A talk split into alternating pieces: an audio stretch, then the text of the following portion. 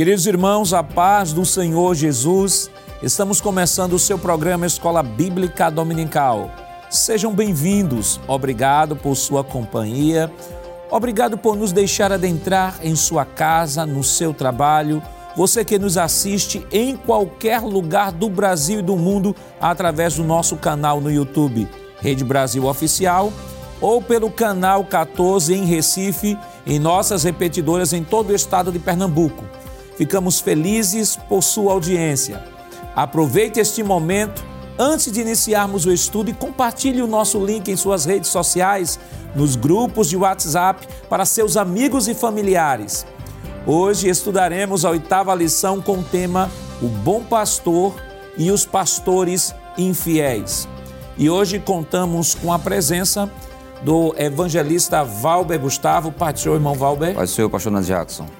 Do evangelista irmão Jaziel Marques. Pai do Senhor, irmão Jaziel. A paz do Senhor, pastor Nando Jackson. E do evangelista Jonathan Lucena. Pai do Senhor, irmão Lucena. A paz do Senhor, pastor Nando Jackson. Nesta lição, veremos os quatro pontos contidos no capítulo 34 de Ezequiel sobre a figura do pastor infiel. Pontuaremos Deus como o futuro bom pastor e falaremos sobre o julgamento entre as próprias ovelhas e, por fim, destacaremos o Messias como o pastor de Deus. Evangelista Valber, leia por gentileza o textual desta semana. Pois não, pastor. O textual está em João capítulo 10, versículo 11, que diz o seguinte: Eu sou o bom pastor, o bom pastor dá a vida pelas suas ovelhas.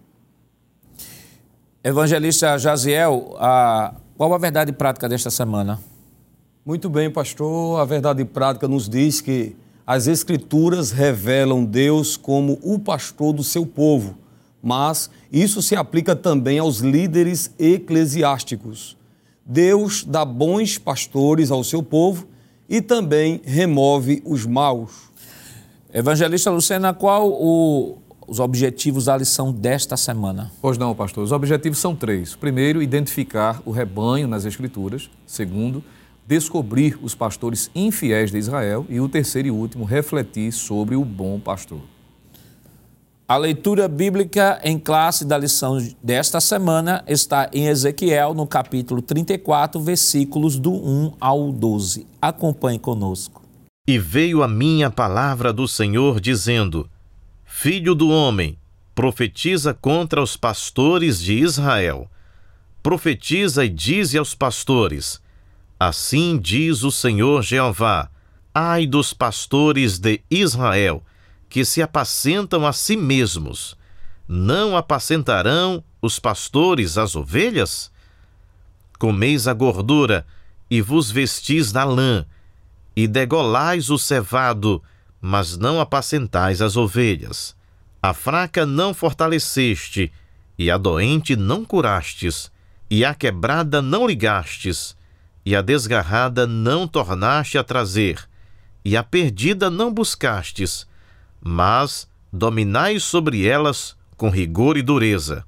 Assim se espalharam por não haver pastor, e ficaram para pasto de todas as feras do campo, porquanto se espalharam. As minhas ovelhas andam desgarradas por todos os montes e por todo o alto outeiro. Sim, as minhas ovelhas andam espalhadas por toda a face da terra, sem haver quem as procure, nem quem as busque. Portanto, ó pastores, ouvi a palavra do Senhor. Vivo eu, diz o Senhor Jeová, visto que as minhas ovelhas foram entregues à rapina e vieram a servir de pasto a todas as feras do campo, por falta de pastor e os meus pastores não procuraram as minhas ovelhas, pois se apacentam a si mesmos e não apacentam as minhas ovelhas. Portanto, ó pastores, ouvi a palavra do Senhor.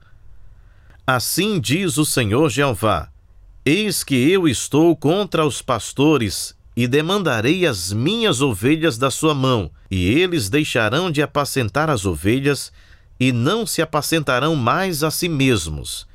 E livrarei as minhas ovelhas da sua boca, e lhes não servirão mais de pasto. Porque assim diz o Senhor Jeová: Eis que eu, eu mesmo, procurarei as minhas ovelhas e as buscarei. Como o pastor busca o seu rebanho no dia em que está no meio das suas ovelhas dispersas, assim buscarei as minhas ovelhas e as farei voltar de todos os lugares por onde andam espalhadas no dia de nuvens e de escuridão. Queridos irmãos, estamos iniciando o seu programa Escola Bíblica Dominical, esta semana estudando a oitava lição que tem como título O Bom Pastor e os Pastores Infiéis. Semana passada, nós estudamos a lição de número 7, que teve como título A Responsabilidade é Individual, e a lição estava baseada no capítulo 18 do livro de Ezequiel. Esta semana nós estaremos iniciando né, o estudo de uma série de capítulos né, que está dentro da chamada terceira divisão do livro de Ezequiel. Eu acredito que os irmãos lembram na primeira lição do nosso trimestre, onde o pastor Ezequias né, dividiu o livro de Ezequiel em três partes. Primeiro, do capítulo 1 ao capítulo 24, também chamada da primeira parte do livro de Ezequiel que ia falar, que fala sobre o discurso do juízo e anuncia uh, o, o juízo de Deus contra o povo de Israel em decorrência da prostituição e idolatria, além de trazer também advertência contra os falsos profetas, os reis de Judá e os sacerdotes. A segunda parte, né, isso aqui estamos fazendo apenas uma revisão né, da primeira lição, Estamos falando da tríplice divisão no livro de Ezequiel. A segunda parte do livro de Ezequiel, do capítulo 25 ao 32, vale destacar que este conjunto de capítulos não serão abordados, né? não serão abordados durante a nossa lição desse trimestre. E este conjunto de capítulos vai falar sobre advertência e juízo contra as nações gentias, caso Amon, Moab, Edom, Tiro, Sidom, Egito. E agora estamos a partir desta lição 8, da oitava lição, adentrando a chamada terceira divisão do livro de Ezequiel, que compreende desde o capítulo 33 ao capítulo 48. Então, vale só fazer uma, uma lembrança de que da lição 1 à lição 7, estivemos estudando dentro da primeira divisão do capítulo de Ezequiel, a segunda divisão não está sendo contemplada nesta lição. E estaremos adentrando agora a terceira divisão do livro de Ezequiel, que começa com a notícia da queda de Jerusalém, Ezequiel 33 e 21, e a partir daí, né, os capítulos 39, 33 ao 39, vão falar do retorno dos judeus, as partes, a todas as partes do mundo e da mesma forma o texto vai trabalhar não só a dispersão do povo de Israel, mas também o retorno de Israel né, do cativeiro, onde Deus se colocará, ou Deus estará anunciando a vinda do Messias, que é indicado pelo texto como o bom pastor. Vale destacar de que é importante que você, professor, possa ler todo o capítulo 34. É, embora que a nossa lição ela esteja por questões didáticas e questão também de espaço, esteja trabalhando apenas do versículo 1 ao versículo 12, mas é importante que você, professor, possa estar familiarizado com todo o capítulo do livro de Ezequiel, todo o capítulo 34, que é um capítulo, evangelista Valber, que inicialmente, né, embora o termo pastor é um termo que está, de, está bem ah, está bem no nosso dia a dia, né, enquanto igreja, mas vale destacar de que esse termo pastor, esta alegoria tratada pelo profeta Ezequiel, no livro do profeta Ezequiel, tem como finalidade se dirigir aos líderes de Israel, no caso os governantes, os reis, os juízes que haviam esquecido ou que haviam deixado para trás o pacto de Deus com o próprio povo. Exatamente, pastor. É, dentro do contexto né, do livro do profeta Ezequiel, e por que não dizer dentro do contexto é, veterotestamentário, né, do Antigo Testamento, o que nós observamos é que esse termo pastor aqui não se refere aos pastores de igreja, até porque isso seria um anacronismo, não é? uma vez que no Antigo Testamento não haveria, não, não havia, não é? É a questão dos pastores de igreja propriamente dito, por quê? Porque é, o ser pastor de igreja é algo decorrente da nova aliança, do sacrifício de Cristo. É algo pós-sacrifício de Cristo, pós-inauguração da nova aliança e é um dom ministerial.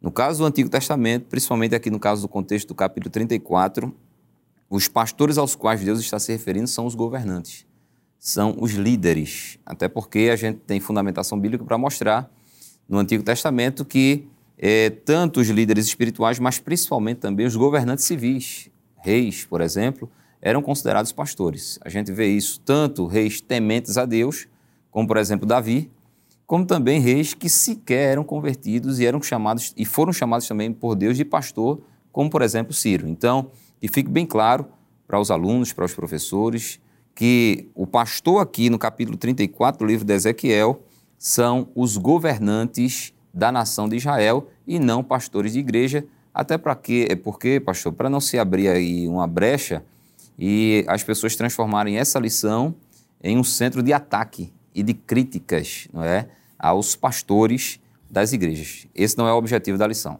E, e, e é preciso que se tenha uma, uma, honestidade intelectual. Né? Primeiro porque, se a gente considerar a, quando o texto foi produzido, quando o texto foi escrito, né? estamos falando da antiga aliança, a nova aliança nem existia.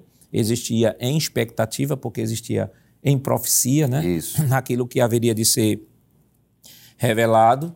Então, quando o profeta Ezequiel escreve, ele está escrevendo para o seu público.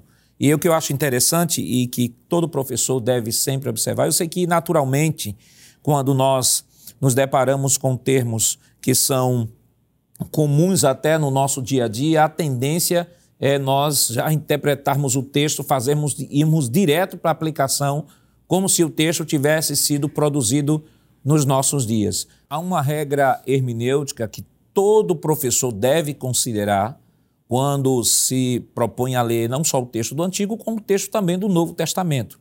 E essa regra, ela nos diz o seguinte, que todo texto bíblico foi escrito por alguém para ouvintes específicos que se encontram num contexto histórico e geográfico específico e com um objetivo específico. Ou seja, Ezequiel ele vai escrever justamente para os reis de Judá, vai escrever para a liderança que evangelista Jaziel vale destacar, né, que a gente vem estudando o livro do profeta Ezequiel, falando de juízo, Deus dizendo que vai destruir e tal. E algumas pessoas até dizem assim: mas será que Deus não está sendo tão severo, né? A lição passada, a lição retrasada que nós estudamos, né, sobre Noé, Deus disse: olha, ainda que tenha Noé, ainda que Jó, venha psicólogo Daniel, venha orar aqui, eu vou só livrá-los, mas não vou livrar este povo. Aí Jeremias dizia: ainda que Samuel e Moisés se levante eu só vou livrar Samuel e Moisés, mas este povo eu não vou livrar. Aí algumas pessoas às vezes chegam a dizer assim: mas Deus não está sendo tão severo. Mas vale destacar de que esta rebelião de Israel, de Israel contra Deus, vem desde aquilo que nós já estudamos em lições passadas, desde o reino dividido. E o reino se dividiu em 930 antes de Cristo, e nós estamos aqui falando do cativeiro que vai se dar em 586. Então, foram aproximadamente 350 anos de longanimidade de Deus, Deus levantando diversos profetas, como já falamos aqui em outras aulas, diversos profetas alertando, se arrependam, se arrependam. Chegou um momento que Deus disse: Pronto, agora eu vou dar uma parada e vou, de fato, executar aquilo que eu quero executar para dar a eles o remédio contra a idolatria. É verdade, pastor. A gente vê que Deus é um Deus misericordioso e foi exatamente essa misericórdia de Deus que fez poupar o seu povo, ainda que, como o senhor já falou, Deus vinha alertando, Deus vinha falando. Mas agora, no capítulo 34 de Ezequiel, nós encontramos Deus pronunciando agora julgamento. Deus prometendo que ia fazer julgamento não só entre as ovelhas, mas principalmente os líderes, né, como já foi destacado aqui pelo evangelista Valber, que estes líderes aí, ou seja, esses pastores infiéis, é uma referência àqueles líderes que deveriam se preocupar em cuidar das ovelhas, né, em dar segurança, proteção, e muito pelo contrário, né, eles permitiram que elas se desgarrassem. Há um texto em Jeremias capítulo 50, pastor, em versículo de número 6, que nos mostra que esses líderes fizeram o povo errar. Jeremias capítulo 5 e o versículo 6, que inclusive o profeta Jeremias também fala muito, é do povo como ovelha e dos líderes como, como pastores. É, capítulo 50, verso 6 diz assim: Ovelhas perdidas foram o meu povo, os seus pastores as fizeram errar, para os montes as deixaram desviar, de monte em, de monte em outeiro andaram, esqueceram-se do lugar de seu repouso. Então, nós podemos observar aqui nesse texto né, que Israel realmente estava vivendo como ovelhas desgarradas, né, que haviam se afastado do aprisco, né, diz aqui o texto, que se esqueceram do lugar do seu repouso. As ovelhas se desgarraram, se desviaram, e agora o próprio profeta é, Jeremias, como Ezequiel, ele mostra que essas ovelhas também estão perdidas porque os pastores as permitiram, né? deixaram elas se desviarem ao ponto que a gente entende que elas, o povo de Israel foi levado ao cativeiro por culpa em parte desses líderes. Mas nós podemos é, concluir aqui com a sua pergunta dizendo sim que Deus ele foi misericordioso, Deus foi longânimo, Deus deu oportunidade até que Deus levanta Ezequiel, né, Jeremias também falando da, da ida ao cativeiro e Ezequiel lá no próprio cativeiro mostrando o que era que Deus ia fazer com o seu povo.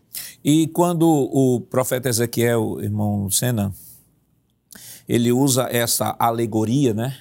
Alegoria. E o que é, pastor, alegoria? Alegoria é uma narrativa ou expressão que pode ou não ser verídica e contém muitos aspectos que simbolizam verdades espirituais. Ezequiel pega justamente a figura do pastor, mas por que do pastor?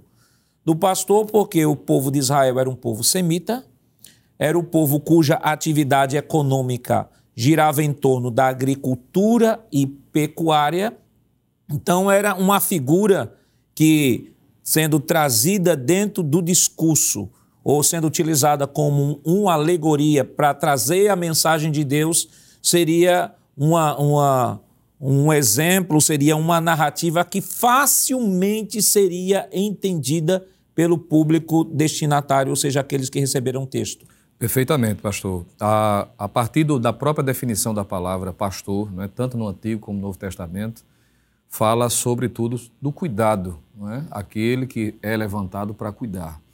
Então, uma vez que essa, essa linguagem era muito comum, principalmente por conta da dependência que a ovelha tem do pastor, isso no sentido literal, isso vai ser visto no decorrer da lição, o próprio pastor Ezequias faz menção de algumas características físicas é, que as ovelhas possuem, e daí a necessidade de se ter um pastor.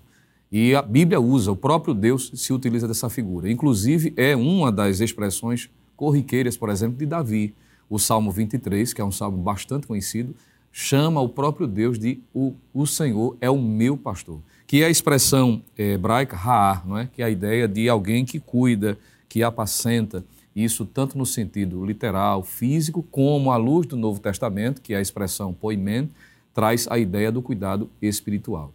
Então, era uma linguagem muito comum. Quando Deus se utiliza dessa figura, é compreensível de forma é, é, clara, de imediato, sem muito arrudeio, vamos assim dizer, usando uma expressão bem nordestina. Então, quando ele faz esse paralelismo, essa comparação, fazendo alusão, da alusão da omissão desses líderes civis, e é bom que se deixe mais uma vez lembrar o que o evangelista Valber fez menção, a expressão à luz do capítulo 34 de Ezequiel está se referindo às lideranças civis, que tanto Jeremias fez menção, o evangelista Jaziel fez alusão ao capítulo 50, no próprio capítulo 1, também capítulo 2 do livro de Jeremias, Deus deixou claro de que a mensagem também seria dirigida a estes, e o que é intrigante, pastor, eu estava aqui enquanto os senhores estavam falando, no capítulo 34, Deus usa a expressão bem parecida com aquela que usou na lição que estudamos sobre os falsos profetas, que chamou os profetas de profetas de Israel.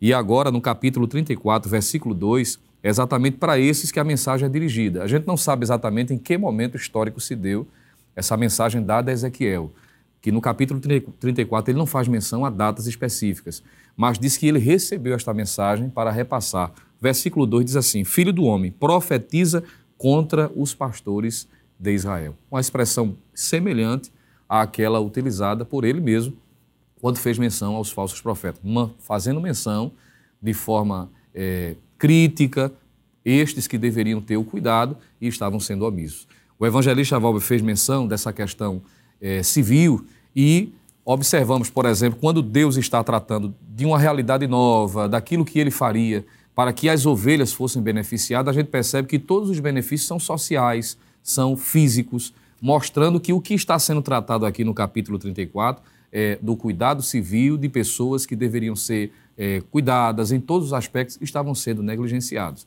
Capítulo 34, por exemplo, nós observamos o versículo 26 em diante para a gente ser bem objetivo. Diz assim: E a elas e aos lugares ao redor do meu outeiro eu porei por bênção, e farei descer a chuva a seu tempo. Chuvas de bênção serão, e as árvores, as árvores do campo darão seu fruto, e a terra dará sua novidade, e estarão seguras na sua terra, e saberão que eu sou o Senhor quando eu quebrar as varas do seu jugo e as livrar da mão dos que serviam dela. Então, até quando Deus trata dos benefícios, está falando dessa realidade. Claro que existem implicações espirituais, existem. Que há princípios aplicados aqui à liderança, isso tanto familiar como eclesiástico, que é um dos pontos uhum. relacionados na lição, mas, sobretudo, destacar, à luz do capítulo 34, que estamos observando aqui, uma crítica direta de Deus àqueles líderes civis que deveriam em paralelo aos profetas, não é? aqueles que tinham a responsabilidade espiritual de conduzir o povo para servir a Deus. E esses estavam sendo omissos e Deus está agora também censurando. Como censurou os profetas, está censurando também estes.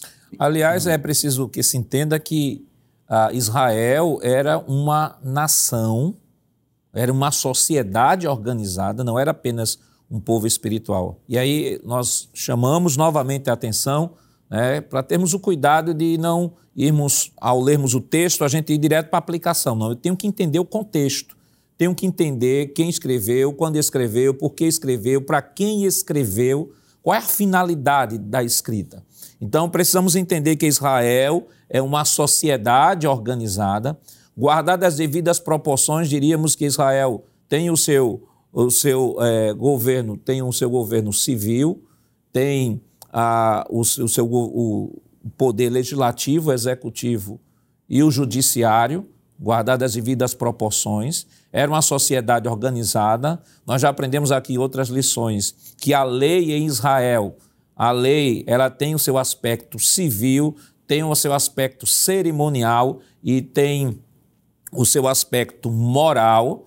Então nós estamos falando de uma sociedade organizada cujo governo é teocrático, ou seja, é Deus governando o povo, e que Deus está justamente por meio não só do profeta Ezequiel, né? nós temos diversas queixas através de outros profetas de que os líderes de Israel, ou seja, os reis de Israel, não estavam governando como deveriam governar, os juízes não estavam sendo justos em suas causas, né? Os sacerdotes estavam também se envolvendo na idolatria, como foi revelado ao profeta Ezequiel. Então, aqueles que Deus deu, deu ah, o privilégio de liderar o seu povo, a, a sociedade que Deus organizou e tirou lá do Egito, que Deus deu a eles o privilégio, não estavam à altura daquilo que, eles, que Deus havia proposto ao povo e o povo havia aceitado de ser o povo de Deus. Então, Deus vem agora por meio dos profetas, não só do profeta Ezequiel, nós temos, por exemplo, também o profeta Isaías. Eu gostaria de ler rapidamente aqui um texto. Isaías, no capítulo 5, né, que vai falar sobre a parábola da vinha. Né, o texto no versículo 1, a partir do versículo 1, diz assim: Agora cantarei ao meu amado o seu cântico a respeito da sua vinha. O meu amado teve uma vinha numa colina fértil ele cavou a terra, tirou as pedras, plantou as melhores mudas de videira. No meio da vinha, ele construiu uma torre e fez também um lagar. Ele esperava que desse uvas boas, mas deu uvas bravas. E agora, ó moradores de Jerusalém e homens de Judá, peço que julguem entre mim e a minha vinha. Que mais se podia fazer a minha vinha que eu não lhe tenha feito? E como, esperando eu, que desse uvas boas, veio produzir uvas bravas, versículo 5. Agora lhes darei a conhecer o que pretendo fazer com a minha vinha. Vou tirar a cerca que está ao seu redor, para que a vinha sirva de pasto, derrubarei o seu muro, para que ela seja pisoteada, farei dela um lugar abandonado, não será podada nem cavada, mas crescerão nela espinheiros e ervas daninhas. Também darei ordem às nuvens para que não derramem chuva sobre ela. Aí o versículo 7, porque a vinha do Senhor dos exércitos é a casa de Israel, e os homens de Judá são a planta preferida do Senhor. Ele esperava retidão, mas eis aí a opressão. Esperava justiça, mas eis aí clamou por causa da injustiça. Então, evangelista Valber, profeta Isaías, assim como Jeremias, assim como Ezequiel, assim como Amós e outros profetas já vinham anunciando que esse dia ia chegar justamente por conta da opressão que a liderança, que os reis, que os juízes de Israel, que deveriam ser justos, não estavam executando a justiça. Exatamente, pastor. Porque a cobrança vem primeiro para a liderança, não é? No mundo militar a gente diz que a tropa é um reflexo do comandante. Então, a tropa é o que o comandante é, o que o comandante transmite para ela. Então, por isso que a cobrança de Deus, principalmente, o juízo maior de Deus, e aí no Novo Testamento também o apóstolo Tiago diz, né, que se for mestre, então haverá um maior juízo sobre o exercício né, dessa liderança. Então, sem sombra de dúvida, pecados persistentes, abomináveis, transgressões terríveis, o juízo de Deus haveria de vir sobre todo o povo, mas principalmente sobre é, a liderança. E só reforçando, pastor, porque alguém pode dizer assim, mas eu acho que eles estão forçando a interpretação bíblica ao dizer que os pastores, no contexto de Ezequiel 34, são lideranças civis. A gente pode observar que no contexto do Antigo Testamento, o pastor pode ser tanto o próprio Deus, a gente vê isso, né, que ele se coloca como Deus, e certamente vamos trabalhar isso mais à frente.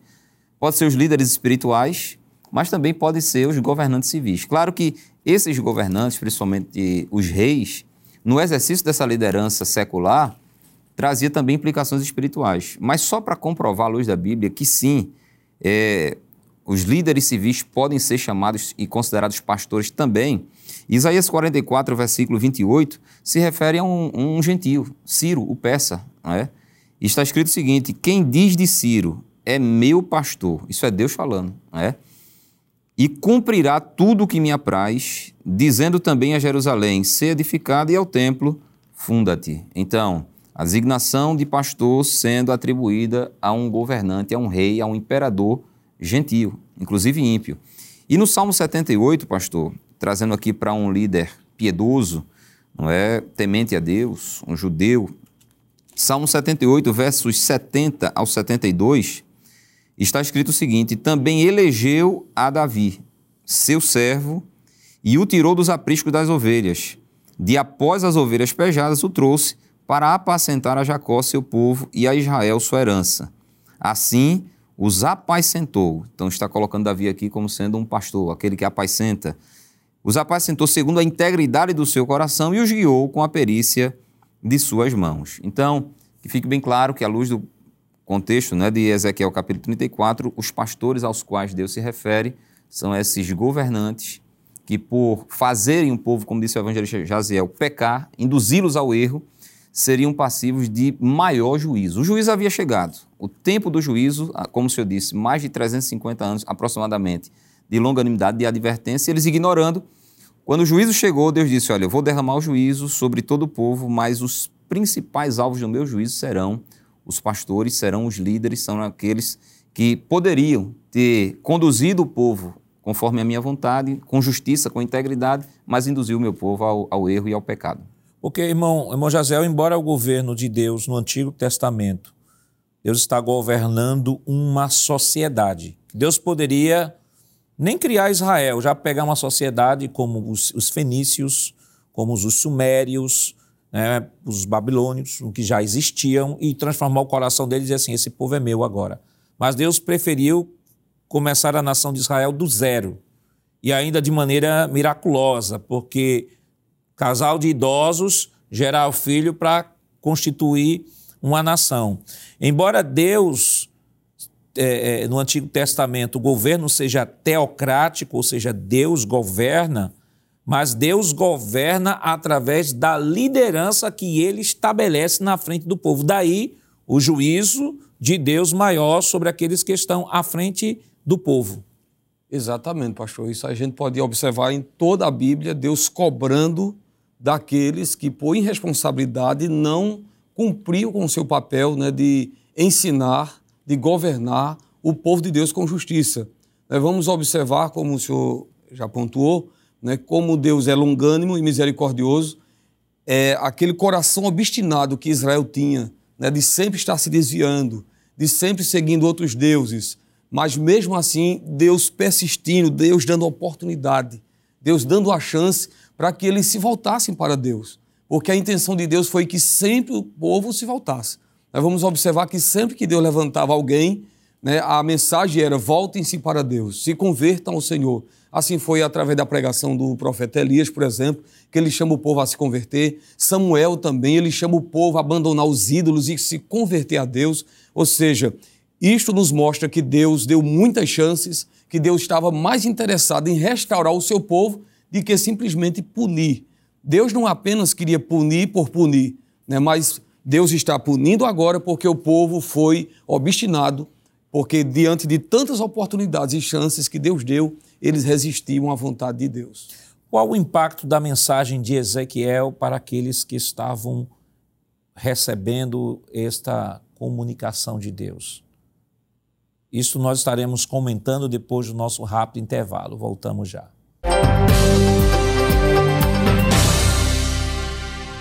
Queridos irmãos, estamos de volta no seu programa Escola Bíblica Dominical, esta semana estudando a oitava lição que tem como título Bom Pastor e os Pastores Infiéis. E no bloco anterior nós trouxemos aqui uma introdução geral ao capítulo 34 do livro de Ezequiel. Orientamos aos irmãos a lerem todo o capítulo 34 do profeta, né? E inclusive o pastor Ezequias, no seu livro de apoio à lição, da escola dominical, ele traz uma divisão bem interessante do capítulo 34, que é importante que você, professor, possa estudar a partir desta divisão, porque facilita muito a compreensão do texto.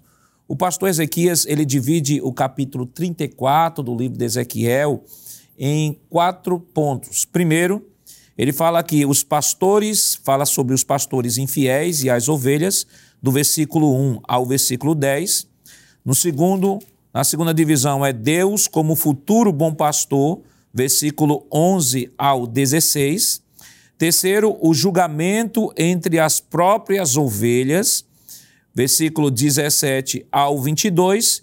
E, por último, ponto 4, o Messias como pastor de Deus, versículos 23 ao 31. Então, é importante sempre estabelecer essa sistemática porque ela facilita muito a compreensão do texto e evita que possamos é, confundir um texto com outro, um assunto com outro. Isso ajuda muito ao professor no desenvolvimento da sua aula, principalmente né, que neste trimestre estamos estudando capítulos específicos e esta semana o capítulo 34. Evangelista Valber, vamos agora para o ponto de número um da nossa lição, né, sobre o rebanho. De alguma forma, a gente já comentou aqui em linhas gerais sobre esses assuntos, mas vamos pincelar aqui sobre as ovelhas. O que é que a gente pode falar sobre as ovelhas? Pois não, pastor. No tópico 1, o pastor Ezequiel Soares, né, que é o autor da, da lição, ele define ovelha como sendo a fêmea do carneiro. E o cordeiro, ele diz que é o filho do carneiro até um ano. E é interessante que essa figura de linguagem, né, que é usada por Deus e em toda a Bíblia, é, se referindo aos crentes, ao seu povo como sendo ovelhas, ela é tão extraordinária que, por exemplo, o pastor Ezequiel Soares nos diz aqui que das 74 vezes que o termo aparece no Novo Testamento, em apenas uma vez esse termo é tido de forma literal, está se referindo ao animal em si. Em todas as demais vezes está se referindo aos crentes, ao povo de Deus, né? à igreja do Senhor. E ele diz que esse termo literal aparece somente em João capítulo 2, versículo 14, quando Jesus efetua ali a primeira purificação do templo, né? expulsa os cambistas, os salteadores, enfim, que estavam comercializando, dentre outras coisas, ovelhas dentro do, do, do templo. Mas, nas demais vezes, o termo ovelha está sendo usado como metáfora para os crentes, para o povo de Deus. E aí ele faz algumas considerações interessantes, não é, que convém pontuar aqui. Ele diz o seguinte, que as ovelhas não é, são animais dóceis e são símbolo de sacrifício e também de redenção. É tanto que o clássico texto né, de Isaías capítulo 53, que é conhecido de todos nós, o próprio Jesus, depois que se humanizou, que se encarnou, ele também se fez como a ovelha do Senhor, é, é, mostrando a sua docilidade, a sua sujeição, a sua obediência, a sua mansidão. É tanto que em Isaías capítulo 53, versículo 7, está escrito o seguinte: Ele foi oprimido, se referindo ao Cristo de Deus, mas não abriu a boca. Como uma ovelha ou como um cordeiro, foi levado ao matadouro, e como a ovelha muda perante os seus tosqueadores, ele não abriu a boca. Então, Ovelha como símbolo de sacrifício, de redenção, de sujeição, de obediência também. E aí ele também nos diz que a natureza da ovelha e a sua relação com o ser humano resultaram em diversas figuras que ilustram o relacionamento entre Deus e o seu povo. Falamos no bloco anterior sobre o pastor, não é? que pode se referir a Deus, pode se referir aos líderes espirituais e pode se referir às lideranças civis também. E agora a gente está falando sobre o rebanho e essa relação pastor-ovelha. É tanto que, e pra, eu acho que para ilustrar e para retratar é, essa relação pastor-ovelha, sem sombra de dúvida, o principal texto de toda a Bíblia Sagrada é o Salmo de número 23, onde o pastor Davi, ele se dirige ao sumo pastor, que é Deus, e ele usa os seguintes termos. Eu quero ler somente aqui o primeiro verso, não é? Talvez alguns versos. Ele diz assim: O Senhor é o meu pastor e nada me faltará, não é? E ele diz: Deitar-me faz em verdes pastos, guia-me mansamente a águas tranquilas, refrigera minha alma, guia-me pelas veredas da justiça, por amor do seu nome. E ele conclui dizendo no versículo 4, né, eu quero concluir só essa fala: Ainda que eu andasse pelo vale da sombra da morte, não temeria mal algum, porque tu estás comigo, a tua vara e o teu cajado me consolam. Então, ele não apenas está falando aqui de, da ação de Deus enquanto pastor, mas também da reação ou da da condição dele como ovelha sendo pastoreada, devidamente pastoreada por esse pastor. Então, pastor, falando sobre as ovelhas, a gente pode dizer que são animais dóceis, são símbolo de sacrifício, de redenção, estão sempre sujeitas é, e dependentes e à mercê dos seus pastores, elas se assustam facilmente, elas se dispersam rapidamente elas merecem e precisam de atenção continuada. A gente dizia até aqui em off, né? Certamente o Evangelho Jaziel tem mais propriedade para falar disso. Ele vem da área rural, não é? E ele tem essa experiência. Elas precisam de uma atenção continuada, de dia e de noite. Então, as ovelhas, e nós, enquanto ovelhas, devemos ser tais quais, não é? Apresentar essas características que os animais, ovelhas, também apresentam. E quando é, nós falamos sobre ovelha, irmão Jaziel, é, a gente vale, vale destacar aqui de que a ovelha já foi dita aqui que ela é mencionada na Bíblia como animal Sim. e de maneira metafórica ela é no texto de Ezequiel é, aplicado ao povo de Israel do Antigo Isso. Testamento. No texto que o evangelista Valber leu, Isaías 53, ele é aplicado a Jesus. Sim. E no Novo Testamento ele é aplicado à igreja. igreja. Então são coisas que tem precisa separar. Ovelha no contexto de Ezequiel não é igreja. Ovelha no contexto de Ezequiel é o povo de Israel no Antigo Testamento. Os pastores no livro de Ezequiel fala dos líderes. líderes de Israel. E as profecias aqui no próprio texto aplica-se à, à nação de Israel. Mas já que o senhor veio da zona rural, né? o senhor não era pastor, não, né? Era também. Né? Era, era também é. pastor. Pronto, nós temos. Veja a ilustração muito bonita aí das, das ovelhas, mas vamos para o terceiro tópico, segundo tópico. O senhor, o senhor comenta, né? O segundo, terceiro tópico aí sobre as ovelhas, a natureza e o rebanho. O que é que a gente pode comentar? Muito bem, pastor. Só acrescentando aqui a fala do evangelista Valber, de fato, né, eu vivi boa parte da minha infância e até adolescência no sertão do estado de Pernambuco e ajudando meu avô, cuidando tanto de ovelhas como de bode. E é perceptível né, como a ovelha ela realmente é um animal dócil, principalmente fazendo uma comparação é, com o bode. A ovelha ela realmente é um animal totalmente dependente, ao ponto que aqui na região do sertão do Pajeú, né, se prefere criar mais bode do que ovelha, porque o bode é mais fácil de sobreviver sozinho e a ovelha não. Ela não é aquela, aquele animal que vai em busca de pasto, de alimento. Né? É, aqui o pastor Ezequiel colocou muito bem aqui, ele, ele disse que uma ovelha virada de costas, com as patas para cima, não consegue se levantar. Além de morrer depressa, torna-se presa fácil dos predadores. E a gente olhando para o texto aqui de Ezequiel capítulo 34, nós vamos perceber que exatamente entre o povo de Israel havia ovelhas fracas, versículo 4, doentes, quebrada, desgarrada. Eu vou ler o texto aqui, pastor Ezequiel 34 e 4, é, diz assim: A fraca não fortalecestes, e a doente não curastes, e a quebrada não ligastes, e a desgarrada não tornastes a trazer, e a perdida não buscastes mas dominai sobre elas com rigor e dureza. E vale, só, só acrescentando aí, quando o senhor fala, vale acrescentar que esse rebanho aqui, ele era diversificado, né? Sim. Ele era, versículo 17, é, diz assim, Quanto a vocês, minhas ovelhas, assim diz o Senhor: Eis que eu julgarei entre ovelhas e ovelhas, entre carneiros e bodes. Isso. Então, o rebanho era formado de ovelhas e carneiros e bodes. Exatamente, pastor. Carneiros e bodes, inclusive também lá na frente a gente vai observar ovelhas gordas e ovelhas magras. E essas ovelhas aqui, a gente vê que Deus ficou preocupado, Deus se preocupa, porque no verso 6 ele chama de as minhas ovelhas, era o seu povo. E os líderes estavam mais preocupados, né, os governantes, consigo mesmo, de que com aqueles que estavam fracos, doentes, quebrados, desgarrados. Então nós podemos observar aqui né, porque Deus está, digamos assim, irado com os líderes, né, ao ponto de é, no capítulo 34, verso 2, Deus começa dizendo assim: ai dos pastores, né? que é uma sentença. Deus sempre, quando se tratava, é, se referia a alguém né, com ai, né, estava anunciando um julgamento, o um juízo. Então, observe que o que levou esse povo né, de Israel a se desgarrar foi exatamente por falta de uma liderança, né, porque o verso 5 diz assim: assim se espalharam por não haver pastor.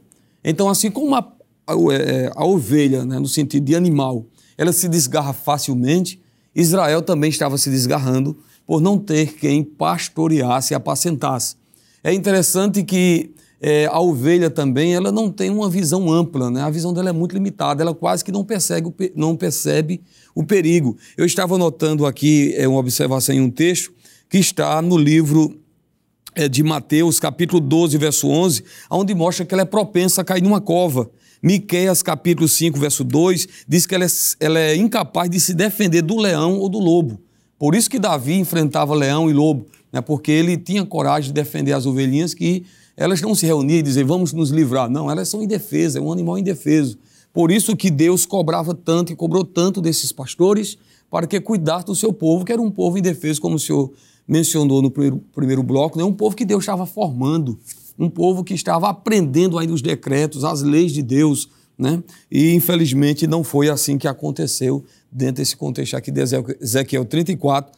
Aqueles que estavam fracos e doentes, a Bíblia diz que os pastores ou os governantes dominavam com rigor e dureza. Vamos para o segundo tópico, né? O segundo tópico da nossa lição, né? Sobre os pastores infiéis. O pastor das ovelhas o que os governantes faziam. O que, é que a gente pode comentar, evangelista? Pois não, pastor. É, de alguma forma já foi mencionado alguns comportamentos que Deus faz questão de mostrar que eram incompatíveis com aquilo que ele esperava da liderança.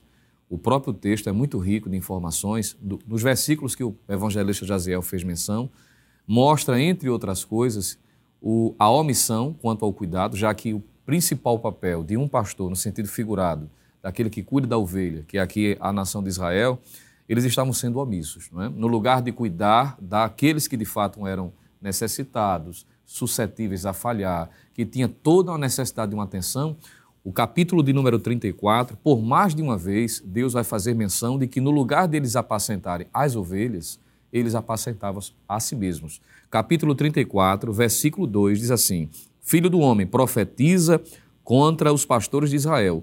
Profetiza e dize aos pastores: Assim diz o Senhor Jeová: Ai dos pastores de Israel, que se apacentam a si mesmos não apacentarão os pastores as ovelhas? E Deus faz até uma pergunta, não é?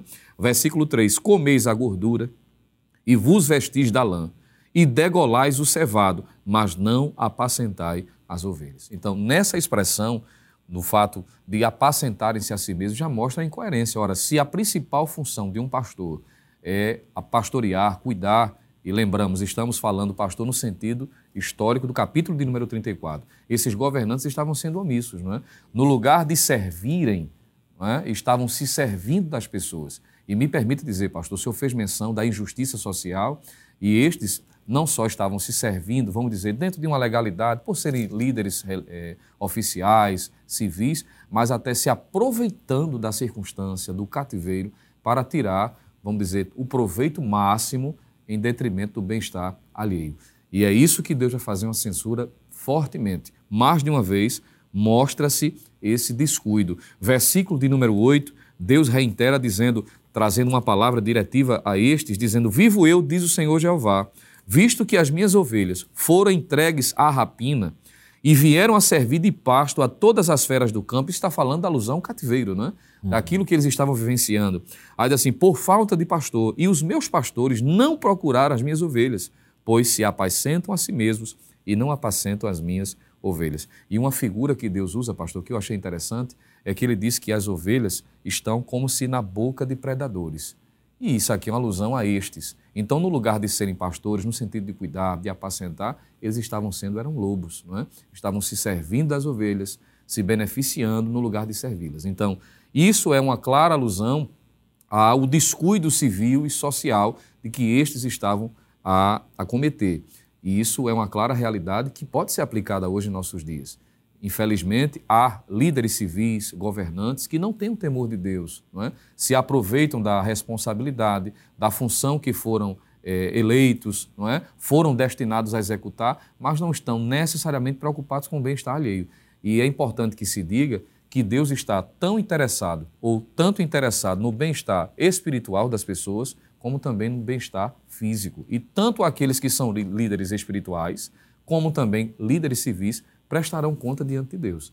Então é bom que se destaque isso também, com muita prudência, com muito equilíbrio, mas dizer que Deus é o governante da história. Então, tanto aqueles que o Senhor bem mencionou, que são líderes civis, porque Deus estabeleceu. Romanos capítulo 13, o evangelista, o, o, o, apóstolo Paulo, desculpe, ele vai fazer menção de que toda autoridade é constituída por Deus e por ser constituída como tal, prestará conta. Então essa lição, ela se expande também a essa realidade atual que vivenciamos e precisamos estar atentos a isso também. É porque algumas pessoas, quando falam de, de, é, de vida espiritual, às vezes relegam isso apenas a um, a um sentido mais estrito de profissão de fé.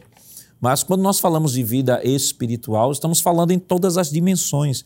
Paulo vai dizer em 1 Coríntios 10, 31, quer comais, quer bebais, quer façais qualquer outra coisa, façais tudo para a glória de Deus. E o Senhor mencionou muito bem aqui sobre a doutrina da mordomia cristã, que ela atinge todas as esferas, não só nós cristãos, mas a todos os governantes investidos de poder, né? Deus, que é Senhor de toda a terra, a Bíblia diz que o princípio de autoridade emana de Deus, eles recebem de Deus a missão de governar, recebem de Deus a missão de administrar e eles prestarão, prestarão contas, melhor dizendo, diante de Deus sobre o tipo de governo que exerceram aqui na terra. E isso não tem nada a ver com relação à questão da salvação, tem a ver com a, o exercício daquilo que realizaram. Ou seja, eu, como cristão, se eu sou uma autoridade, no, no, nosso, no nosso estado, no nosso município, além de daquilo que Deus haverá de me cobrar enquanto cristão, enquanto servo de Deus, me cobrará também pelo exercício fiel e de acordo e para a glória de Deus daquela função que eu fui investido de autoridade para abençoar a sociedade. É, por gentileza, coloca aqui o texto da leitura bíblica em classe. É, nós temos ali, é, evangelista Valber, é, ele diz assim, versículo 3: Comeis a gordura e vos vestis de lã e degolais o servado, mas não apacentais as ovelhas. E a gente vê no Antigo Testamento que haviam leis que Deus havia orientado, leis que protegiam as viúvas, leis que protegiam o estrangeiro, leis que protegiam os pobres. E estas leis, embora Deus tenha colocado em Israel, orientado em Israel, para que Israel vivesse bem, mas tudo isso era colocado de lado e é bem expresso pelo versículo 4. A fraca não fortalecestes, a doente não curaste, e a quebrada não ligastes, e a desgarrada não tornastes a trazer, e a perdida não buscastes, mas dominais sobre elas com rigor e dureza. Então, isso é o retrato daquele líder civil, daquele rei, daquele juiz que foi colocado para exercer justiça no meio do povo, mas que, a despeito disso, prefere se beneficiar. Exatamente, pastor. Eu estava olhando aqui que o pastor Ezequiel Soares ele destaca pelo menos as três principais funções do pastor, é? ali no contexto do Antigo Testamento, no livro do profeta Ezequiel. E ele diz que a função primordial, as funções primordiais dele seriam alimentar, guiar e proteger. Então veja, os pastores infiéis são exatamente antítese dos pastores fiéis. Por quê? Porque eles nem alimentam, alimentam a si próprios, ao invés de alimentarem o rebanho. Eles não guiam, não apacentam né, as, as ovelhas e muito menos protegem as ovelhas por quanto são egoístas, né, cuidam dos seus próprios interesses. E, e para destacar, né, enfatizar essa antítese entre pastores infiéis e pastores fiéis, a gente tem no próprio Salmo 23, não é, que retrata Deus como sumo pastor e o exemplo ideal de pastor, quando Davi diz: "Deitar-me faz em verdes pastos, guia-me mansamente a águas tranquilas", ele está dizendo que Deus é aquele que alimenta, é o pastor que alimenta. No versículo 13 ele diz: "Refrigera minha alma, guia-me pelas veredas da justiça por amor do teu nome". Ele está dizendo: Deus é aquele que me guia enquanto pastor. É. No verso 4, ele diz: Ainda que eu andasse pelo vale da sombra da morte, não temerei mal algum, porque tu estás comigo, a tua vara e o teu cajado me consolam. Ele está dizendo: Deus é aquele que me protege, que oferece proteção. Porque o vale da sombra da morte, o vale, é, é um lugar propício para emboscadas e é um lugar em que, se uma fera é, entrar no vale, é muito difícil escapar, porque não há rotas de fuga. É, mas ele está dizendo: O Senhor é aquele que me protege. E quando ele diz também no versículo 5, preparas uma mesa perante mim na presença dos meus inimigos, unge a minha cabeça com óleo e o meu cálice transborda, ele está falando também sobre os cuidados desse pastor com as ovelhas. Porque se ungir a cabeça com óleo por conta de parasitas, por conta de insetos, não é? Até mesmo alguns que entravam pela ovelha, pela, pela orelha, não é? Da, da, pelo ouvido da ovelha. Então ele está falando sobre o cuidado. Então observe, Todas essas, essas, denúncias aí representam justamente a antítese do que Deus espera de um pastor, do que Deus espera de um líder, do que Deus espera dos cuidados pastorais. É tanto que ele diz no verso 4, né? A fraca não fortaleceste, a doente não curastes, a quebrada não ligastes, a desgarrada não tornastes a trazer, a perdida não buscaste, mas dominais sobre elas com rigor e dureza. Então, aquilo que Deus é no, no Salmo 23 ele espera que os seus pastores também, os seus líderes, a gente está falando no contexto do Antigo Testamento, também fossem. E como eles não eram, representavam exatamente antítese, isso é, é, é, despertou a ira de Deus, despertou o furor de Deus, porque nada é mais precioso para Deus, não é ele olhando dos céus à terra, do que as suas ovelhas. Então, a partir do momento em que eles foram desleais com a missão proposta por Deus para com ele, Deus se irou contra eles e anunciou juízo também contra eles.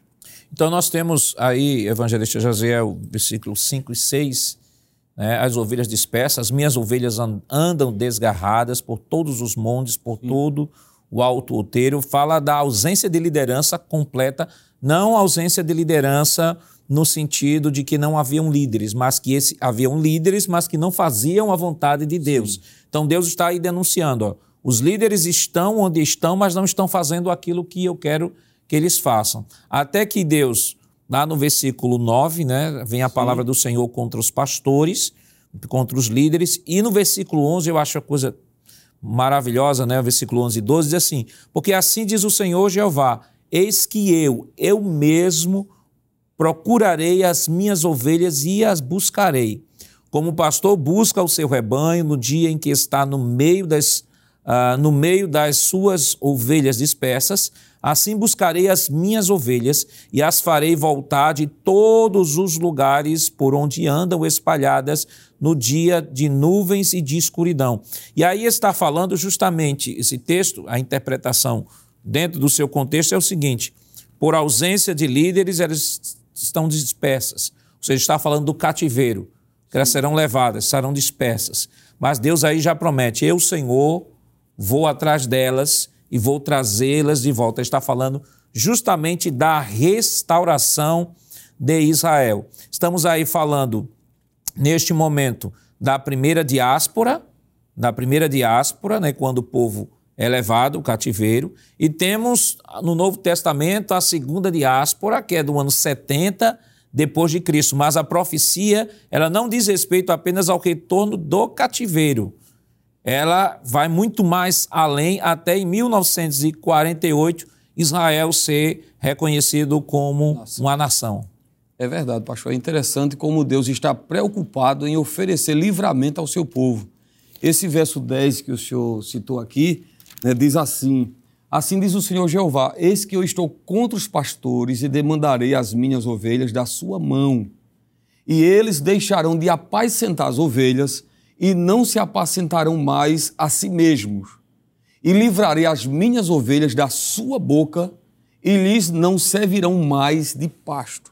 É tremendo aqui quando a gente observa nesse verso 10, Deus se posicionando agora em favor das suas ovelhas, quando ele diz: Eu, vocês não vão mais pastorear vocês não vão mais em busca dessas ovelhas, porque eu mesmo as livrarei. Eu mesmo vou apacentar. O verso 11, né, que o Senhor leu, diz assim: é, Porque assim diz o Senhor Jeová: Eis que eu, eu mesmo, procurarei as minhas ovelhas e as buscarei. Isso é interessante porque nós vemos nesse texto aqui é, o grande amor de Deus, né, o, o, o pastor, o supremo pastor, o pastor de Israel, posso dizer assim, né, preocupado em restaurar o seu povo que havia sido levado ao cativeiro, como o senhor bem pontuou, mas esse mesmo Deus promete trazê-los de volta. Esse mesmo Deus promete uma restauração. Verso 13, pastor, diz assim: eu quero ler também o versículo 13: E as tirarei dos povos.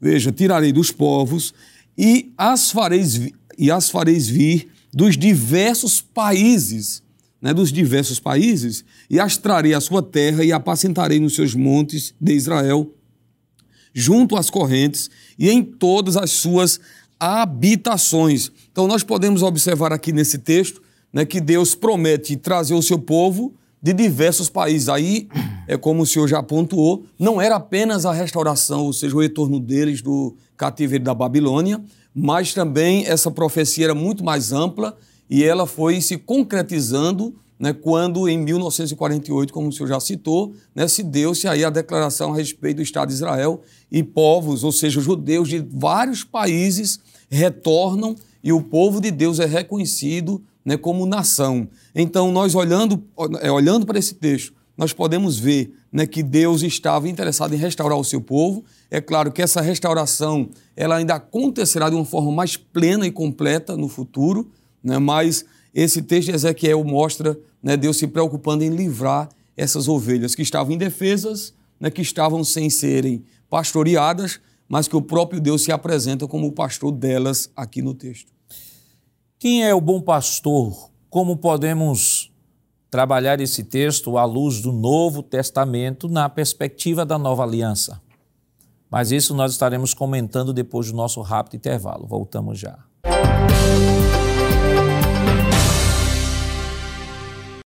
Queridos irmãos, estamos de volta para o último bloco do seu programa Escola Bíblica Dominical e esta semana estudando a oitava lição que tem como título O Bom Pastor e os Pastores Infiéis. Já estamos caminhando né, para a conclusão de nossa lição, então vamos para o terceiro tópico que tem como título Sobre o Bom Pastor, a reação divina contra os maus pastores. Evangelista Lucena, o que é que a gente pode comentar sobre esse tópico? Pois não, pastor. Quando nós analisamos o capítulo 34, a, além de Deus censurar determinados comportamentos, que de alguma forma seria alguma, uma das reações de Deus em relação ao mau comportamento desses líderes civis. Mas há uma, uma, uma, uma expressão no versículo de número 10 que eu queria compartilhar aqui, que eu acho bem é, interessante, que nós, quando lemos esse texto no, na versão corrigida, está escrito do seguinte, da seguinte forma: Assim diz o Senhor Jeová Eis que eu estou contra os pastores, e demandarei as minhas ovelhas da sua mão, e eles deixarão de apacentar as ovelhas, e não se apacentarão mais a si mesmos, e livrarei as minhas ovelhas da sua boca, e lhes não servirão mais de pasto. Primeiro que o Senhor faz questão de se colocar contra os pastores. E aqui é uma expressão bem impactante, porque, repetindo o que uma vez já comentamos em uma, uma aula anterior, no Novo Testamento, Paulo vai dizer assim: se Deus é por nós, quem será contra nós? Agora imagine Deus contra alguém. O que é que é dessa pessoa? Deus está se colocando contra os pastores. Deus está agindo contra. É a prestação de contas em relação ao mau comportamento deles. Segundo, observe que a expressão e demandarei as minhas ovelhas da sua mão, isso fala, isso fala de responsabilidade. Na versão NVT, que é a nova versão transformadora, esse versículo é traduzido de uma forma bem intrigante e eu queria mencionar aqui rapidamente, porque é importante ser destacado. Diz assim: Assim diz o Senhor soberano, agora considero esses pastores meus inimigos e os responsabil... responsabilizarei pelo que aconteceu a meu rebanho. Então Deus está se colocando contra, é uma reação divina. Deus está responsabilizando, está dizendo é culpa de vocês também.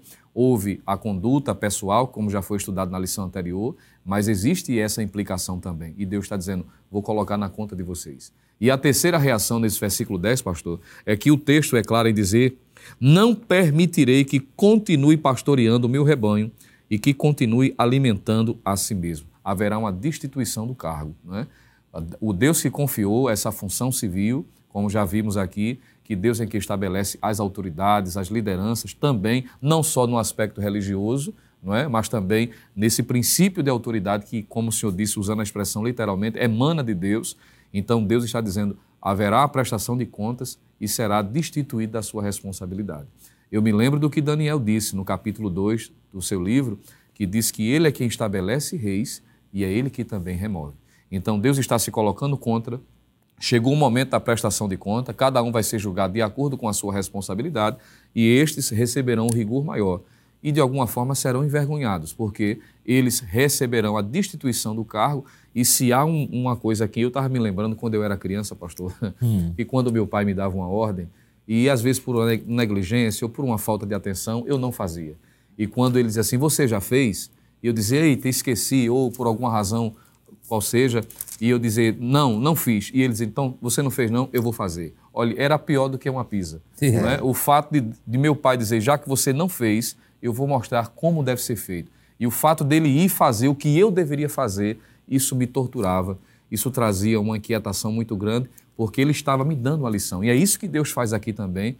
Me permite usar essa expressão, essa comparação bem pitoresca, bem simples, mas Deus está dizendo: vocês não fizeram, eu vou mostrar na prática como é de fato ser um bom líder civil, aquele que é o sumo pastor, que é o ponto seguinte, tratado aí também na lição.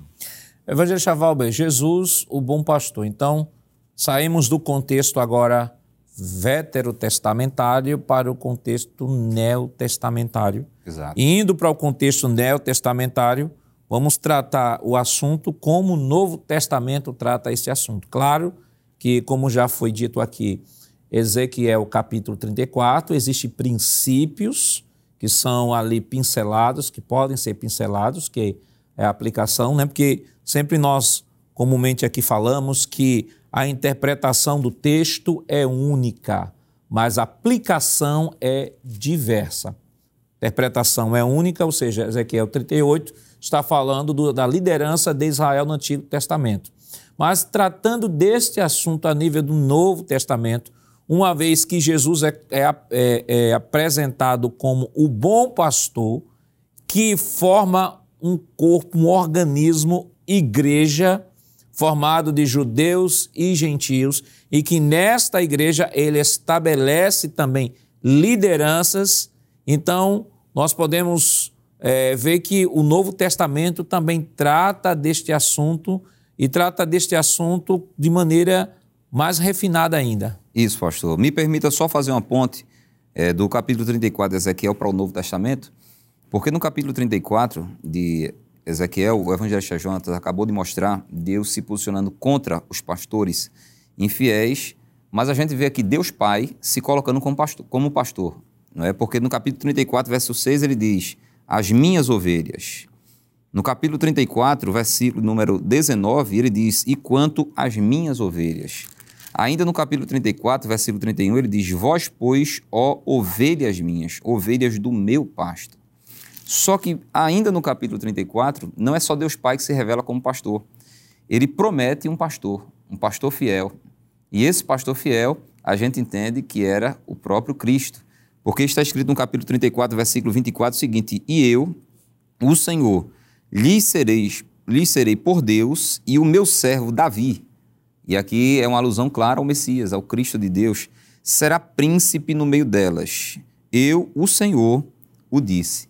Observe que Deus Pai se revela como pastor, ele tem deleite em um pastor segundo o seu coração, como Davi, mas ele agora está prometendo para uma futura, para o futuro, não é, para uma nova aliança, um sumo pastor que será perfeito, porque Davi, apesar de ter agradado tanto a Deus, deleitado tanto o coração de Deus, ele cometeu falhas, ele teve erros na, na condução da liderança de Israel.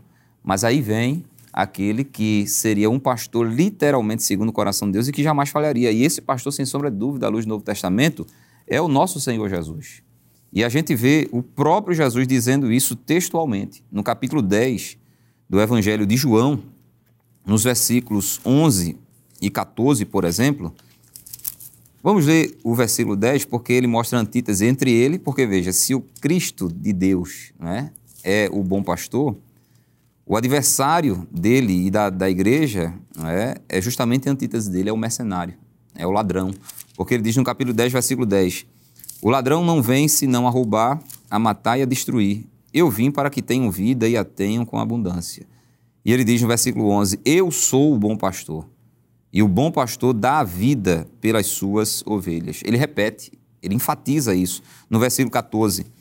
Ele diz: Eu sou o bom pastor e conheço as minhas ovelhas e das minhas sou conhecido. Então, veja, à luz do Novo Testamento, o bom pastor, o pastor de Deus para a sua igreja, para o seu rebanho, em primeiro lugar, é o próprio Senhor e Salvador Jesus Cristo. Mas também, é? assim como Deus comissionou pastores no Antigo Testamento, Cristo, depois do seu sacrifício, também comissionou é, é, pastores para a sua igreja é para a igreja que ele comprou com o seu próprio sangue. E aí a gente entra nos pastores propriamente ditos, né, da igreja. E aí a gente tem Efésios, capítulo 4. Eu só estou mencionando, possivelmente os companheiros podem tecer comentários, né, aprofundar. É, mas no capítulo 4, versículo 11, diz assim: E ele mesmo deu uns para apóstolos. Observe, Deus dando pastores à igreja. O nosso pastor sempre diz, né? Deus não dá igrejas a pastor, a pastores, Deus dá pastores às igrejas. Não é? Isso. E ele mesmo deu uns para apóstolos, e outros para profetas, e outros para evangelistas, e outros para pastores e doutores. E ele mostra a finalidade não é, para a qual ele constituiu estes homens com um chamado específico, com a investidura de dons ministeriais do Espírito. Versículo número 12, ele diz: querendo o aperfeiçoamento dos santos, né, das ovelhas, para a obra do ministério, para a edificação do corpo de Cristo, do rebanho de Cristo, até que todos, todos nós ovelhas, cheguemos à unidade da fé e ao conhecimento do Filho de Deus, a varão perfeito à medida da estatura completa de Cristo, para que não sejamos mais meninos inconstantes, levados em roda por todo o vento de doutrina, pelo engano de homens, mercenários, falsos pastores, falsos líderes, não é? Que com astúcia enganam fraudulosamente. Então, à luz do Novo Testamento, a gente tem Cristo como sendo pastor e também aqueles a quem Cristo chamou sendo pastores na sua igreja, no seu rebanho. E essa lição, evangelista Jaziel, é uma lição que o professor ele precisa tratar assim com muito com muita teologia pastoral, né? Porque na verdade o tema da lição, né, claro, baseado no texto de Ezequiel 34, de repente pode ser que de uma maneira inadvertida, né, algum aluno de repente já pegue a, a luz da, do próprio tema da lição e já vá direto né, fazer aplicação, falar de pastores, falar de autoridade, falar de liderança, e que não é a proposta da lição né, trabalhar, até porque os objetivos da nossa lição, eles estão claros, né? Os objetivos: identificar o rebanho nas Escrituras, descobrir os pastores infiéis de Israel, perspectiva Antigo Testamento, e refletir sobre o bom pastor, bom pastor, a pessoa do Senhor Jesus Cristo e daqueles que Deus constitui para estar à frente da igreja.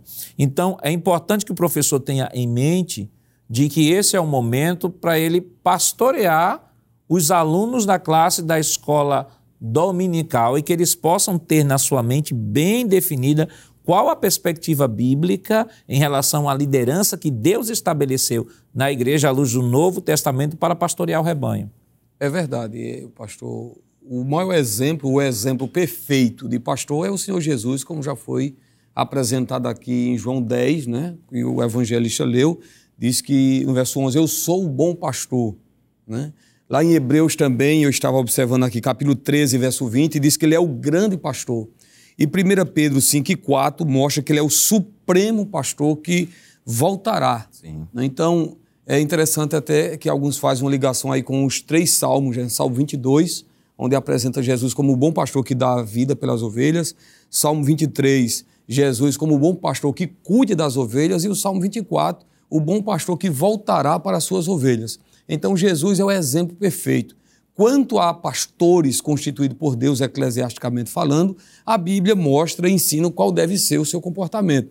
Por exemplo, 1 Pedro 5,4 diz assim, 5 verso 2, digo, apacentai o rebanho de Deus que está entre vós, tendo cuidado dele, não por força, mas voluntariamente, nem por torpe ganância, mas de ânimo pronto nem como tendo domínio sobre a herança de Deus, mas servindo de exemplo ao rebanho. Aqui está, né, qual deve ser a postura do pastor, aqui se referindo à, à condição de um pastor eclesiasticamente falando, né, ministerialmente falando, onde ele deve apacentar o rebanho não por força, mas de uma forma voluntária, tendo cuidado dele, né, diferente de Ezequiel 34, né, onde ele se preocupava com, apenas com eles mesmos. Enfim, a Bíblia traz as orientações. Atos 20, verso 28 também, né? E em relação àqueles que são considerados maus pastores no sentido eclesiástico, o pastor Ezequias ele colocou aqui uma observação e eu quero ler, que diz assim: ainda que alguém considere alguns pastores faltosos, isso na sua maneira de entender as coisas, o melhor é seguir os ensinos de Jesus. Mateus 23 e 3. Observai, pois, e praticai tudo o que vos disserem, mas não procedais em conformidade com as suas obras então, observe que é, o exemplo foi dado pelo Senhor Jesus, lá em Atos 20, né, por Paulo, pelos apóstolos. O Senhor Jesus é o maior exemplo de pastor. E na condição de ovelhas, como é que devemos agir? Primeiro, lá em, Hebre... em Hebreus capítulo 13, versículo de número 7, eu notei aqui essa referência também, o amado irmão pode ler na sua casa, Hebreus 13, verso 7, diz que nós temos que imitá-los, imitar a fé deles.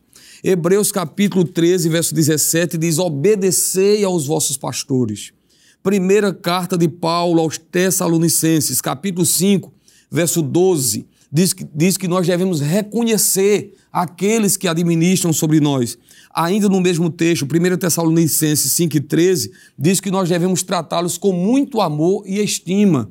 E ainda, 1 Coríntios capítulo 16, verso 16, eu vou ler esse texto, diz que devemos se sujeitar né, àqueles que lideram sobre nós. Primeira carta de Paulo aos Coríntios, capítulo 16, e o versículo 16 está escrito assim: que também vos sujeiteis aos tais e a todo aquele que auxilia na obra e trabalha. Está aqui se referindo sim também a uma liderança eclesiástica, onde diz que devemos sujeitar. Então, como ovelhas, devemos ser obedientes, Hebreus 3,17, imitar a fé dos pastores, inclusive lá em Pedro, o texto que eu li, diz que os pastores devem dar o exemplo e nós devemos seguir o seu exemplo.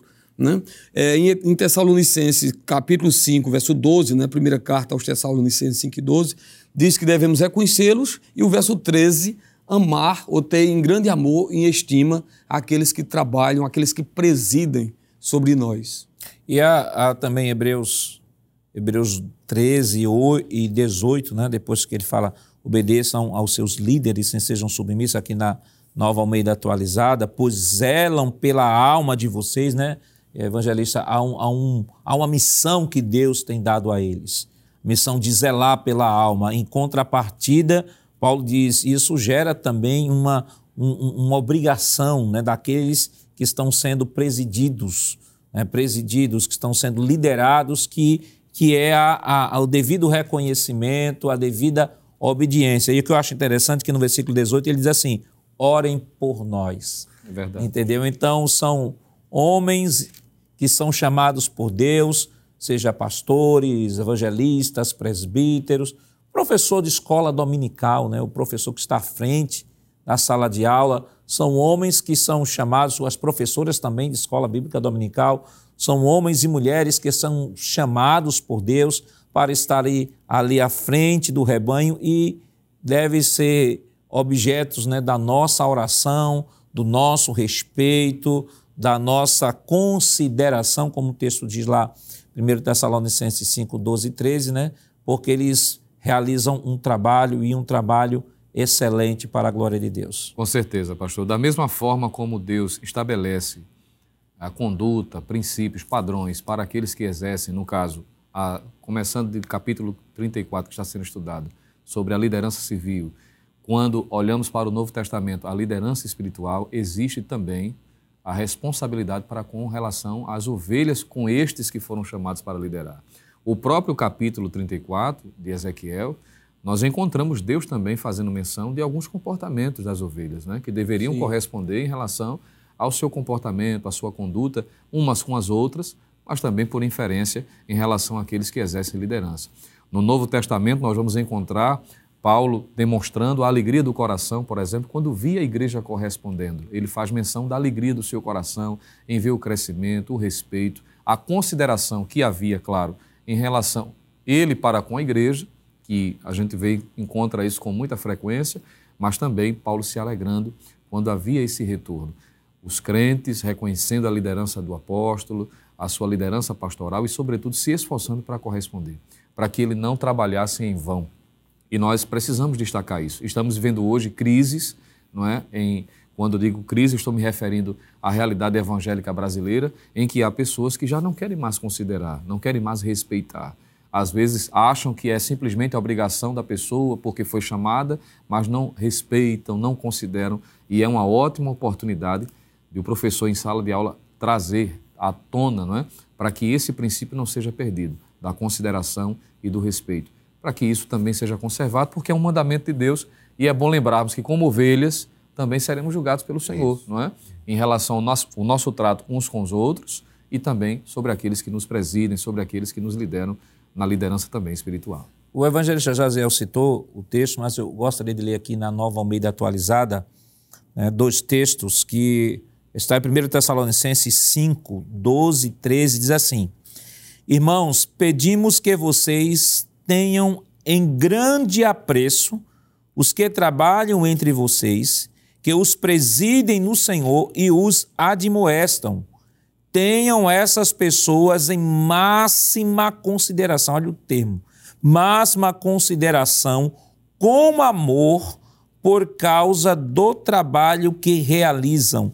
Vivam em paz uns com os outros. Então, à luz do Novo Testamento, evangelista Valber, nós temos a teologia pastoral uma via de mão dupla. Isso. Nós temos a, a, a orientação de Deus sobre como os líderes devem se comportar com a igreja, que é a igreja de Cristo, mas também a, igreja, a Bíblia também orienta como a igreja deve se comportar em relação à liderança que Cristo estabeleceu na igreja. Exatamente, pastor. Eu sempre cito, à luz do Novo Testamento, é, dois exemplos de igrejas. Né? que foram pastoreadas pelo apóstolo Paulo, Corinto e Filipos. É, na igreja de Corinto, por causa da ação de falsos mestres, é, havia focos de resistência, de oposição, é, até mesmo de, de, de desobediência e calúnia, muitas vezes, contra o apóstolo Paulo. O apóstolo Paulo os pastoreava, sem sombra de dúvida, porque o pastor ele compartilha do sentimento de Deus para com as suas ovelhas. de forma que ele pastoreia essas ovelhas de maneira incondicional. Mas, como foi lido em Hebreus 13, ele pastoreia essas, essas ovelhas gemendo. É tanto que ele disse a, a, aos coríntios: E eu de muito boa vontade me gastarei e me deixarei gastar pelas vossas almas, ainda que, sendo menos amado, vos ame cada vez mais. Só que com a igreja de Filipos era diferente. A gente vê Paulo dilatando seu coração para com aqueles crentes. Por quê? Porque havia uma correspondência. Ele cuidava das ovelhas e as ovelhas cuidavam dele. É, então, para essa igreja, Paulo pastoreava com alegria, com prazer, com deleite na sua alma. Então, é, é importante que os alunos né, da escola dominical, os professores, não caiam na armadilha de alguns que têm um pensamento enviesado, de fazer dessa lição um centro de crítica, de análise, de avaliação e às vezes até de desrespeito e ataques contra é, os pastores. É, tem um texto, pastor, porque isso seria uma injustiça e isso seria um suicídio espiritual. Não entrem nesse caminho, porque isso é um suicídio espiritual. Atacar pastores é um suicídio espiritual. Um, um texto que mostra o sentimento de um verdadeiro pastor de ovelhas do Antigo Testamento, mas que pode ser trasladado para a Nova Aliança sem dificuldade alguma. Em Gênesis capítulo 30, 31, versículos 38 a seguir, diz assim: Palavras de Jacó. Estes 20 anos eu estive contigo. Ele está falando com Labão. As tuas ovelhas e as tuas cabras nunca abortaram, e não comi os carneiros do teu rebanho. Não te trouxe eu despedaçado, eu o pagava. O furtado de dia e o furtado de noite, da minha mão o requerias. Estava eu de, de sorte. Isso, isso, é, isso, é, isso é pastor. Isso é coração de pastor, isso é coração pastoral. Estava eu de sorte que de dia me consumia o calor, e de noite a geada, e o meu sono foi-se dos meus olhos. Então, se levantar contra alguém que tem esse sentimento para com o rebanho, além de uma tremenda injustiça e uma incoerência, é também um suicídio espiritual. Por quê? Porque em Zacarias capítulo 13, versículo 7, ele mostra que quando o pastor é ferido, não é? Ele diz assim: fere o pastor e espalhar-se-ão as ovelhas, mas volverei a minha mão para os pequenos. Então, todo e qualquer ataque contra um pastor, ele vem da parte do diabo, do maligno. Por quê? Porque, em última análise, o objetivo do diabo não é só o pastor, é o rebanho. Porque ele sabe que se ele ferir o pastor, ele dispersará o rebanho e a igreja estará prejudicada. De forma, pastor, que com os pastores quem trata é Deus. Porque veja o capítulo 34, quem é que se posiciona contra os pastores? Deus. Eis que eu estou contra os pastores. A nós cabe obedecer, cabe amar, cabe honrar, não é? Cabe gerar esse deleite no coração deles. Se houver algum problema, Deus, e somente Deus é quem tratará, porque Ele é o sumo pastor. Evangelista Jaziel, nosso tempo já estourou, mas o que é que rapidamente o senhor poderia é, trazer aqui como sugestão ao professor que nos acompanha neste momento? Eu acrescentaria, pastor, o que está em Atos capítulo 20, verso 29, né, corroborando aqui, é, que o pastor cristão, ele não só se preocupa em cuidar do rebanho, mas também proteger para que os lobos cruéis, diz aqui o texto, né, Atos 20, 29, porque eu sei isto, que depois da minha partida entraram no meio de vós lobos cruéis que não perdoarão o rebanho e que dentre vós mesmos se levantaram homens que falarão coisas perversas para atraírem os discípulos após si. Então esse texto nos mostra que o pastor ele tem essa preocupação também de proteger a igreja contra os falsos pastores, que é bem verdade que hoje, principalmente aí na, na, na mídia, né, nas redes sociais, muita gente se apresenta também como pastor sem que, sem que nunca foi chamado por Deus ou escolhido por Deus. E aí nós podemos observar que o verdadeiro pastor, ele preserva o rebanho, ele protege o rebanho contra esses falsos pastores. Bom, Lucena?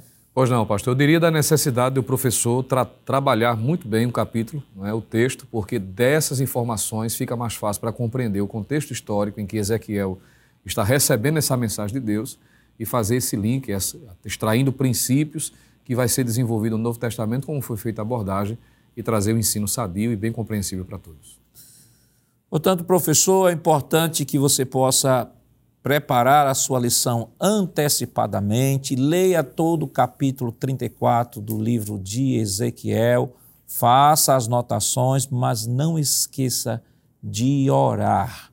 Tire um tempo para orar, a buscar a presença do Senhor, buscar dele sabedoria para que no explanar da lição o Espírito Santo possa se instrumentalizar de sua vida e produzir edificação no coração de cada aluno. Que Deus continue lhe abençoando em nome de Jesus. Chegamos ao final do programa de hoje, no qual estudamos a oitava lição com o tema O Bom Pastor e os Pastores Infiéis. Na próxima semana estudaremos a nona lição com o título Gog e Magog Um Dia de Juízo. E esperamos contar mais uma vez com sua companhia. Lembramos que o programa Escola Bíblica Dominical vai ao ar na TV toda sexta-feira às 21h30 e no sábado às 16 horas. Também está disponível no formato podcast no Spotify e em nosso canal no YouTube Rede Brasil Oficial. Acesse o canal, se inscreva, ative o sininho e compartilhe nossa programação. Obrigado por sua companhia e até o próximo programa. Que a graça do nosso Senhor Jesus Cristo, o amor de Deus nosso Pai, a comunhão do seu Santo Espírito estejam com todos hoje para todos sempre. Amém.